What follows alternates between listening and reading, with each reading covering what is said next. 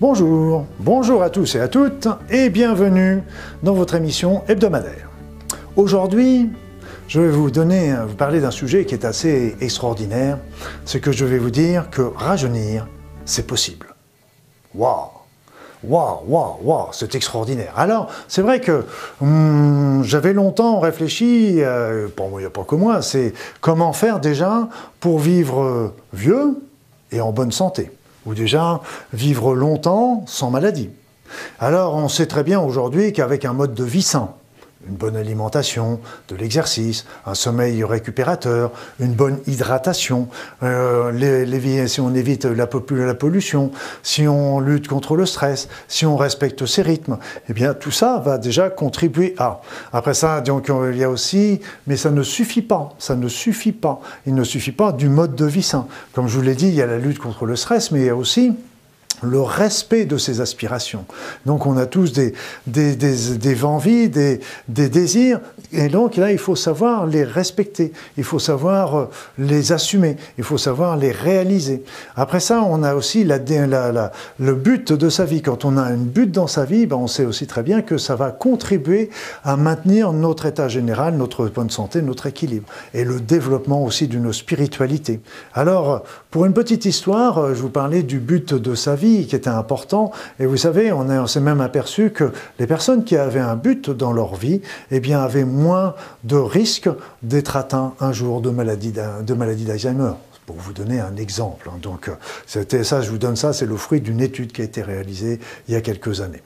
Alors donc, déjà, le mode de vie sain, la lutte contre le stress, le respect de ses aspirations, le, déterminer le but de sa vie et de le suivre, et après ça, le développement de sa spiritualité, tout ça, ces éléments-là vont déjà contribuer à faire que vous allez pouvoir vivre vieux et en bonne santé, ou d'ailleurs en échappant le plus possible à la maladie.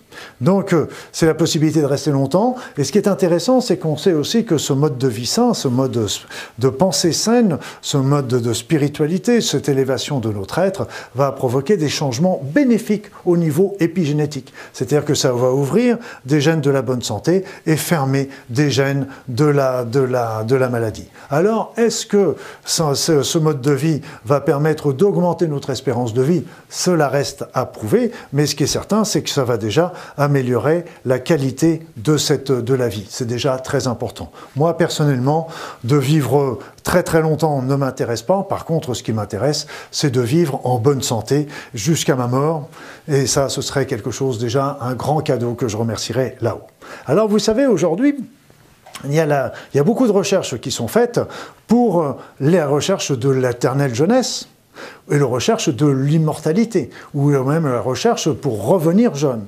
Alors il y, a, il y a plein de choses qui sont en train de se développer, qui sont absolument extraordinaires. Extraordinaires, par exemple, il y a le robot CRISPR-Cas9 qui est capable d'agir sur les gènes de notre ADN, donc euh, agir. Mais là, je vous ai dit, on a déjà rien qu'avec notre mode de vie, notre mode de pensée, etc., on va agir sur les gènes bénéfiquement, mais lui, il va l'agir d'une manière artificielle, technologique. Après ça, vous avez des mini-robots qui sont capables d'agir, d'entrer dans le corps et venir aller réparer notre corps. Là, on est en train de travailler dessus. On est actuellement en train de travailler sur des transplantations d'organes à partir de cellules souches. À partir, donc, à partir de ces cellules souches, on reconstitue les organes en, imprimante 3D. Donc, on n'en est pas encore là, mais on y arrive. On a déjà conçu, des, on a reconstitué, par exemple, une, une, euh, une vertèbre chez une personne qui avait un problème au niveau d'une vertèbre dorsale, et on a remis une, nouvelle vertèbre grâce au système que je viens de vous dire. On est capable de faire des reprogrammation euh, au niveau de la cellule qui, va qui, promet, qui permet des prolongements euh, de la vie des cellules. Donc vous savez, on est, en ce moment, on est en train de faire des, des recherches tous azimuts au niveau technologique qui sont absolument extraordinaires, magnifiques.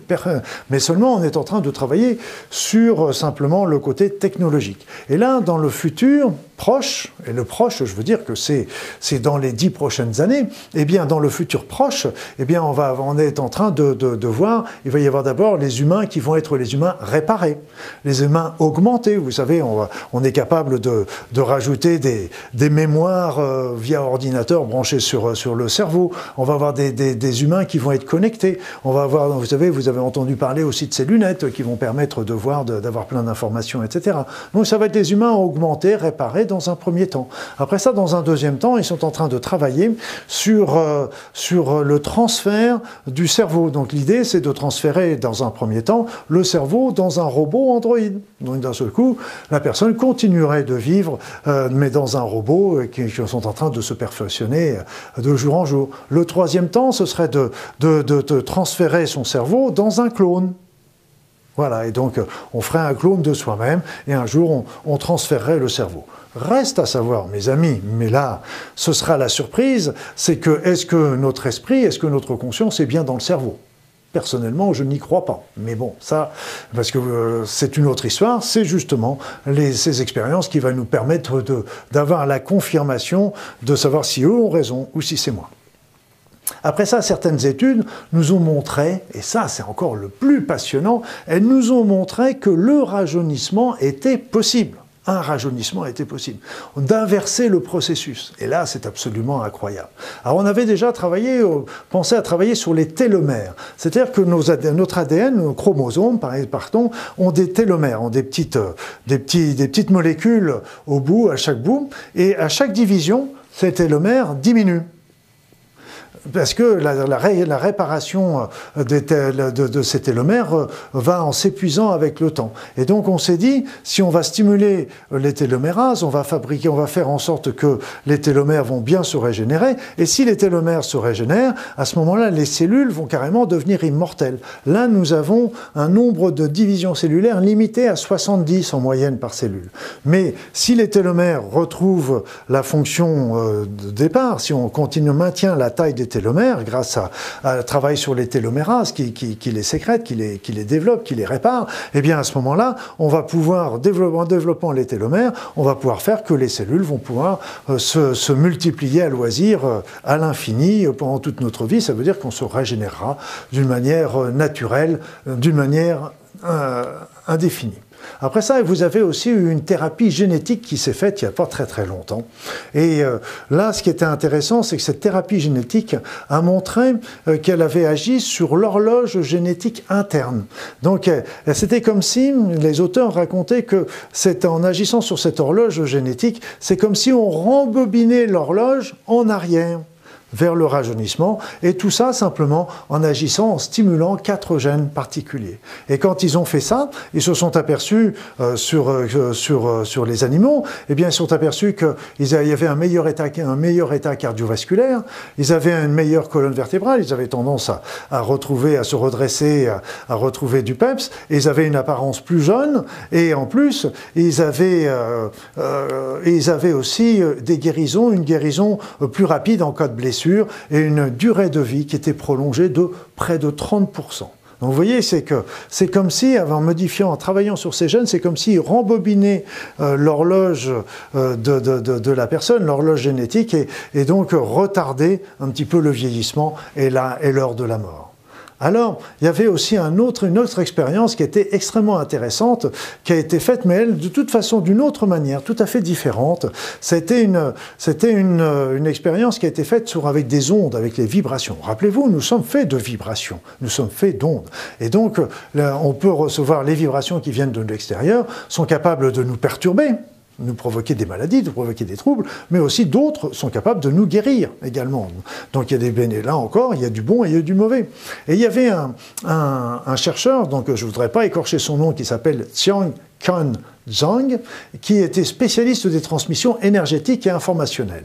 Eh bien, il a soumis des souris âgées à un rayonnement bioélectromagnétique avec des, des, ondes ultra hautes, des ultra hautes fréquences, des UHF, et qui provenaient de jeunes plantes et d'embryons humains. Et ils ont, il a envoyé ces ondes, ces rayonnements bioélectromagnétiques de ces jeunes plantes et de ces jeunes embryons sur des vieilles souris. Et là, il observait, là encore, un rétablissement des fonctions sexuelles chez 30% des souris, une prolongation de la durée de vie chez 50% des souris, ainsi qu'une amélioration des mouvements et de l'activité physique chez 70% des souris. Donc là, vous voyez, c'est qu'on n'a même pas besoin de toucher, il y a simplement un envoi, l'envoi de, l'information de, jeunes embryons végétaux euh, et, animaux qui ont permis de passer l'information à ces vieilles souris qui se sont ainsi régénérées. Donc vous voyez, c'est que cette expérience sur, euh, sur ces rayonnements, cette expérience sur cette horloge génétique, cette expérience sur les télomères nous montre que le rajeunissement de l'être humain est possible. Et donc, euh, là encore, ça nous promet bien des découvertes dans un avenir, ça nous montre la possibilité, il va nous falloir encore quelques décennies pour, euh, euh, voir des résultats, mais la recherche est en marche et aujourd'hui, ça va très très vite.